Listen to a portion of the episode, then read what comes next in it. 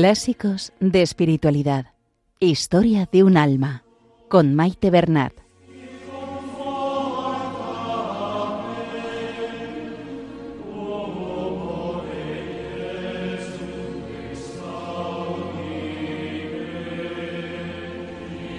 Un saludo a todos los oyentes de Radio María.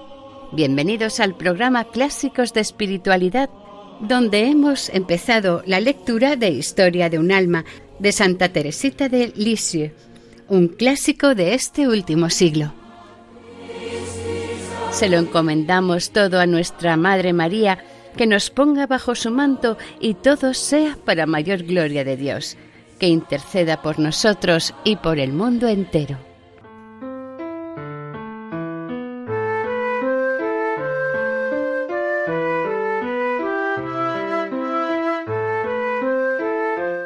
Continuamos la lectura del segundo capítulo del libro, donde se cuentan los recuerdos de la santa de los cuatro a los ocho años. Escucharemos hoy los episodios cuarto y quinto, titulados respectivamente Primera Confesión y Fiestas y Domingos en Familia.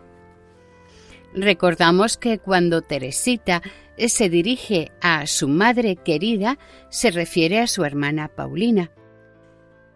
Paulina será después Sor Inés de Jesús, quien mandará a Teresita, ya también monja carmelita, la redacción de estos recuerdos de la infancia. A ella también van dedicados los manuscritos.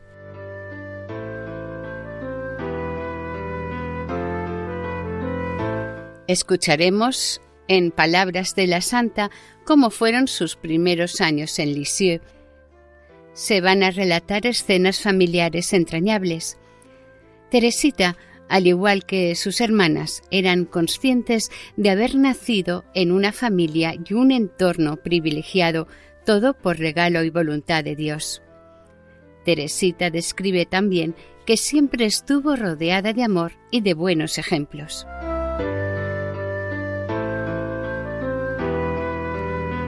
La familia celebraba las diferentes fiestas litúrgicas, pero sobre todo a Teresita le gustaba la jornada dominical, día festivo que la familia lo vivía con alegría y muy cristianamente.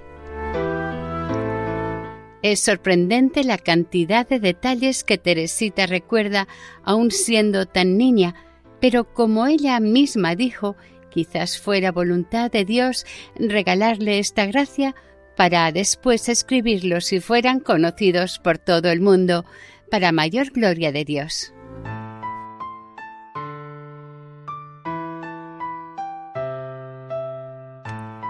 Vamos con la lectura. Continuación del capítulo 2.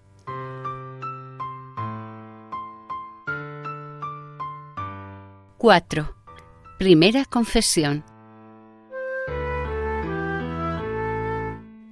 Fue también un miércoles cuando vino a visitarnos el señor Dusselier. Cuando Victoria le dijo que no había nadie en casa más que Teresita, entró a la cocina para verme y estuvo mirando mis deberes. Me sentí muy orgullosa de recibir a mi confesor, pues había hecho poco antes mi primera confesión. Qué recuerdo aquel. Con cuán esmero me preparaste, madre querida, diciéndome que no era a un hombre a quien iba a decir mis pecados, sino a Dios. Estaba profundamente convencida de ello, por lo que me confesé con gran espíritu de fe, y hasta te pregunté si no tendría que decirle al señor Dusselier que lo amaba con todo el corazón, ya que era a Dios a quien le iba a hablar en su persona. Bien instruida acerca de todo lo que tenía que decir y hacer, entré al confesionario y me puse de rodillas. Pero al abrir la ventanilla, el señor Tusselia no vio a nadie.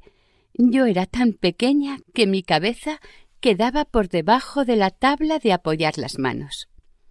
Entonces me mandó ponerme de pie. Obedecí enseguida. Me levanté y poniéndome exactamente frente a él para verle bien, me confesé como una persona mayor y recibí su bendición con gran fervor, pues tú me habías dicho que en esos momentos las lágrimas del niño Jesús purificarían mi alma. Recuerdo que en la primera exhortación que me hizo me invitó sobre todo a tener devoción a la Santísima Virgen y yo prometí redoblar mi ternura hacia ella. Al salir del confesonario me sentía tan contenta y ligera que nunca había sentido tanta alegría en mi alma. Después volví a confesarme en todas las fiestas importantes y cada vez que lo hacía era para mí una verdadera fiesta.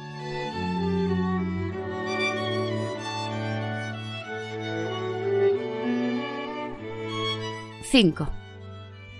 Fiestas y domingos en familia.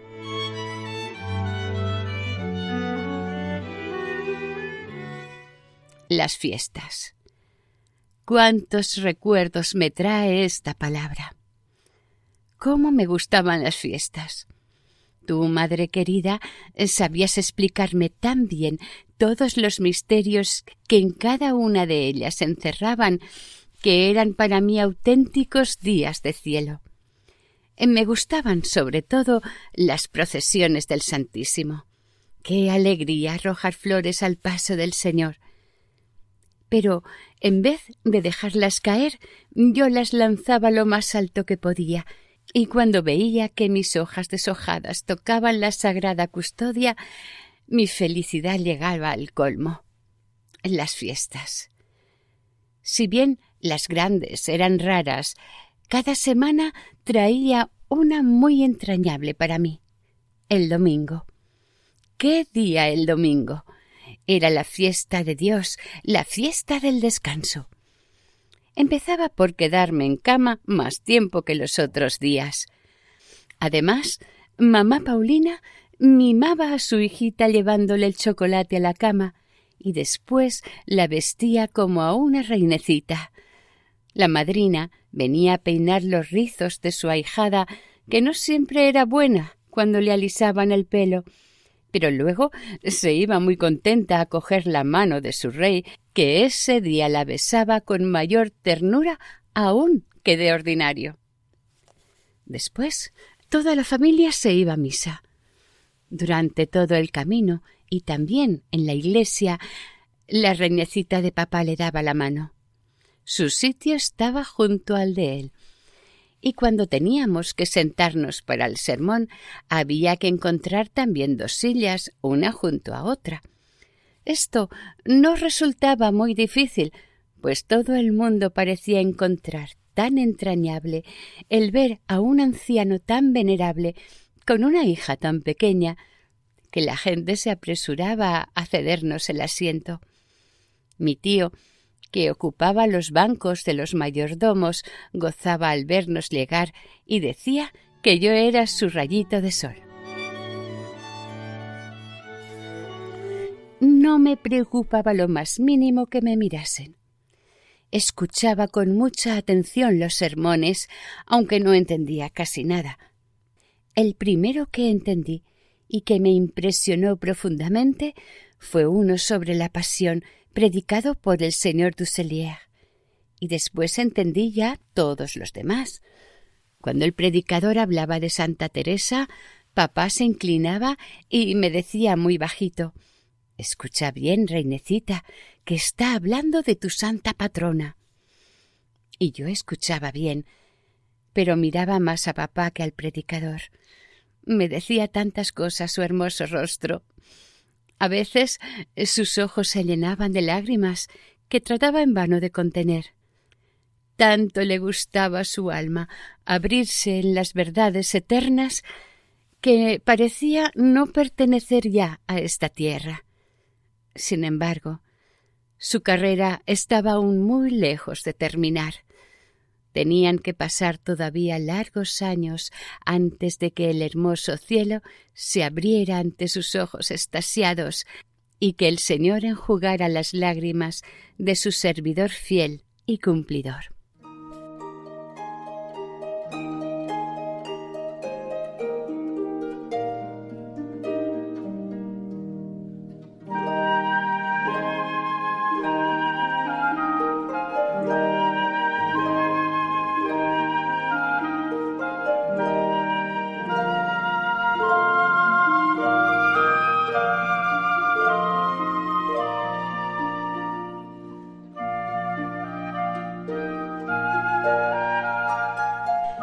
Estamos escuchando Clásicos de Espiritualidad, continuando el capítulo 2 de Historia de un Alma.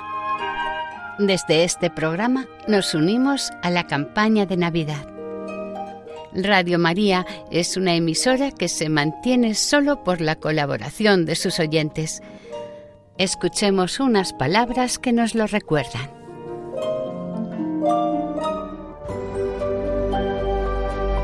Encuentros que cambian la vida, como los de los conversos con Dios, y encuentros que cambian la historia, ante todo el de Cristo con la humanidad en Belén. Sí, todos tenemos una cita con Dios, que bajó del cielo a la tierra para encontrarse con nosotros. Lo hizo con María, José, los pastores, los magos, Simeón, Ana, y a través de la Iglesia quiere hacerlo con todos los hombres, que podemos cerrar nuestras puertas, como hizo la posada de Belén, o abrírselas de par en par. ¿Y tú? ¿Has acudido ya a tu cita?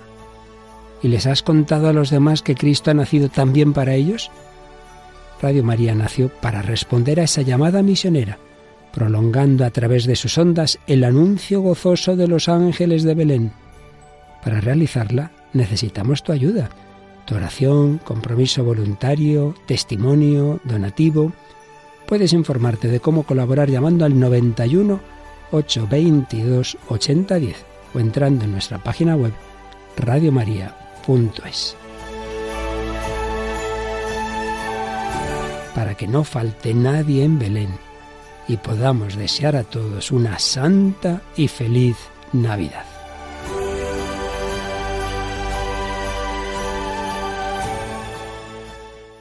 Continuamos la lectura pero vuelvo a mi jornada de domingo.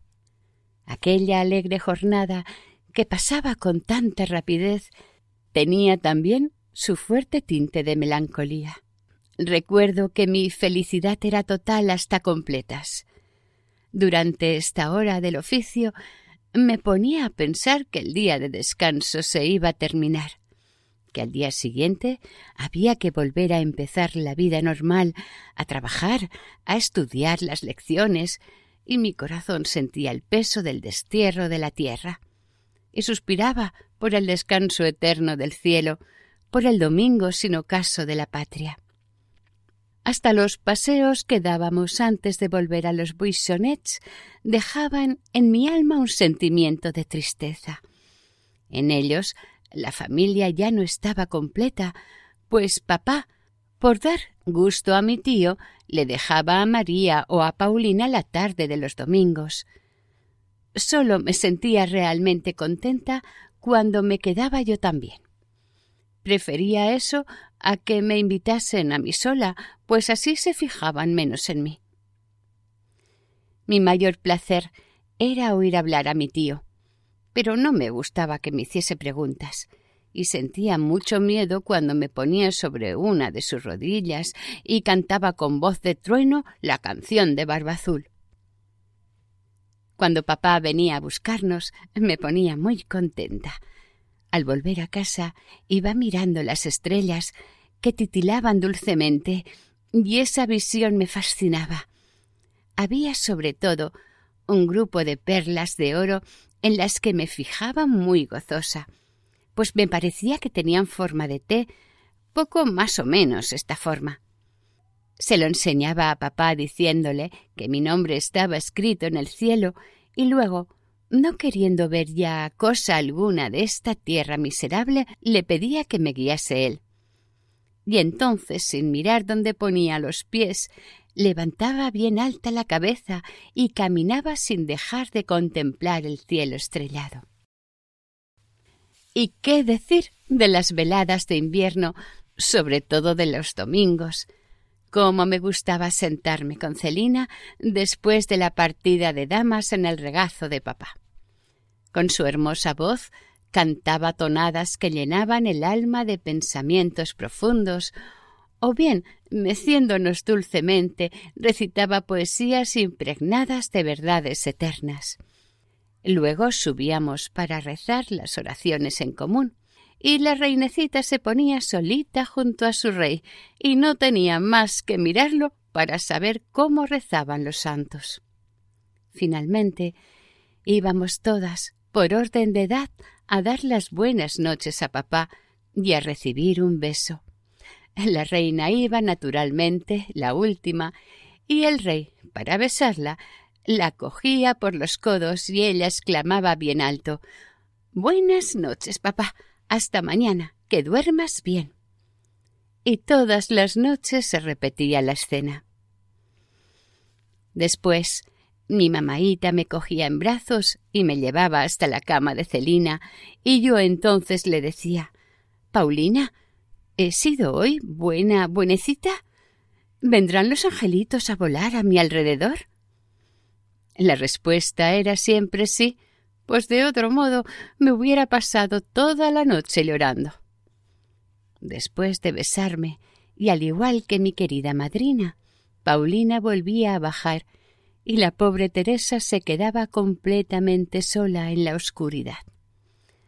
Y por más que intentaba imaginarse a los angelitos volando a su alrededor, no tardaba en apoderarse de ella el terror. Las tinieblas le daban mucho miedo, pues desde su cama no alcanzaba a ver las estrellas que titilaban dulcemente. Considero una auténtica gracia el que tú, madre querida, me hayas acostumbrado a superar mis miedos. A veces me mandaba sola por la noche a buscar un objeto cualquiera en alguna habitación alejada. De no haber sido tan bien dirigida, me habría vuelto muy miedosa, mientras que ahora es difícil que me asuste por nada. A veces me pregunto cómo pudiste educarme con tanto amor y delicadeza y sin mimarme, pues la verdad es que no me dejabas pasar ni una sola imperfección. Nunca me reprendías sin motivo, pero tampoco te volvías nunca atrás de una decisión que hubieras tomado. Tan convencida estaba yo de esto que no hubiera podido ni querido dar un paso si tú me lo habías prohibido. Hasta papá se veía obligado a someterse a tu voluntad. Sin el consentimiento de Paulina, yo no salía de paseo, y si cuando papá me pedía que fuese yo respondía Paulina no quiere, entonces él iba a implorar gracia para mí. A veces Paulina, por complacerlo, decía que sí. Pero Teresita leía en su cara que no lo decía de corazón, y entonces se echaba a llorar, y no había forma de consolarla hasta que Paulina decía que sí, y la besaba de corazón. Cuando Teresita caía enferma, como le sucedía todos los inviernos, es imposible decir con qué ternura maternal era cuidada. Paulina la acostaba en su propia cama, merced incomparable, y le daba todo lo que le apetecía. Un día Paulina sacó de debajo de la almohada una preciosa navajita suya y se la regaló a su hijita, dejándola sumida en un arrobamiento imposible de describir. Paulina, exclamó, ¿así que me quieres tanto que te vas a privar por mí de tu preciosa navajita que tiene una estrella de nácar?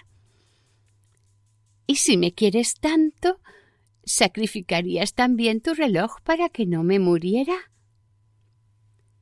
No solo sacrificaría mi reloj para que no te murieras, sino que lo sacrificaría ahora mismo por verte pronto curada. Al oír estas palabras de Paulina, mi asombro y mi gratitud llegaron al colmo. En verano a veces tenía mareos y Paulina me cuidaba con la misma ternura. Para distraerme, y este era el mejor de los remedios, me paseaba en carretilla alrededor del jardín y luego, bajándome a mí, ponía en mi lugar una matita de margaritas y la paseaba con mucho cuidado hasta mi jardín, donde la colocaba con gran solemnidad. Paulina era quien recibía todas mis confidencias íntimas y aclaraba todas mis dudas. En cierta ocasión le manifesté mi extrañeza de que Dios no diera la misma gloria en el cielo a todos los elegidos y mi temor de que no todos fueran felices. Entonces Paulina me dijo que fuera a buscar el vaso grande de papá y lo pusiera al lado de mi dedalito, y luego que los llenara los dos de agua. Entonces me preguntó cuál de los dos estaba más lleno. Yo le dije que estaba tan lleno el uno como el otro, y que era imposible echar en ellos más agua de la que podían contener. Entonces mi madre querida me hizo comprender que en el cielo Dios daría a sus elegidos tanta gloria como pudieran contener, y que de esa manera el último no tendría nada que envidiar al primero. Así, madre querida, poniendo a mi alcance los más sublimes secretos, sabías tú dar a mi alma el alimento que necesitaba. Con qué alegría veía yo llegar cada año la entrega de premios. Entonces, como siempre, se hacía justicia, y yo no recibía más recompensas que las que había merecido. Sola y de pie en medio de la noble asamblea, escuchaba la sentencia que era leída por el rey de Francia y Navarra. El corazón me latía muy fuerte al recibir los premios y la corona. Era para mí como una imagen de juicio. Inmediatamente, después de la entrega, la reinecita se quitaba su vestido blanco y se apresuraban a disfrazarla para que tomara parte en la gran representación.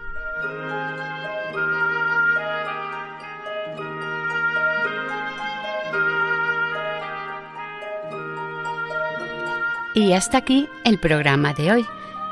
Continuaremos la semana que viene, si Dios quiere, con el segundo capítulo de Historia de un alma.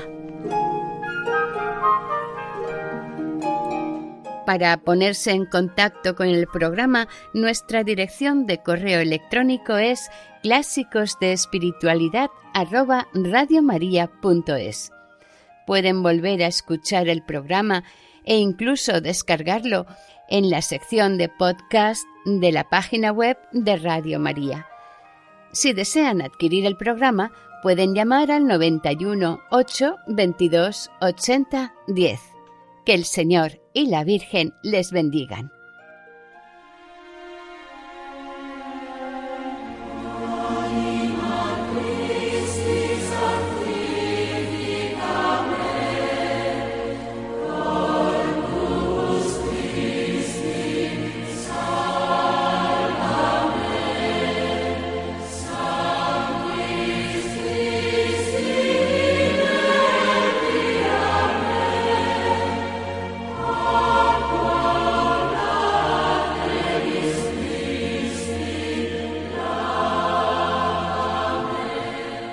Han escuchado en Radio María Clásicos de Espiritualidad con Maite Bernat.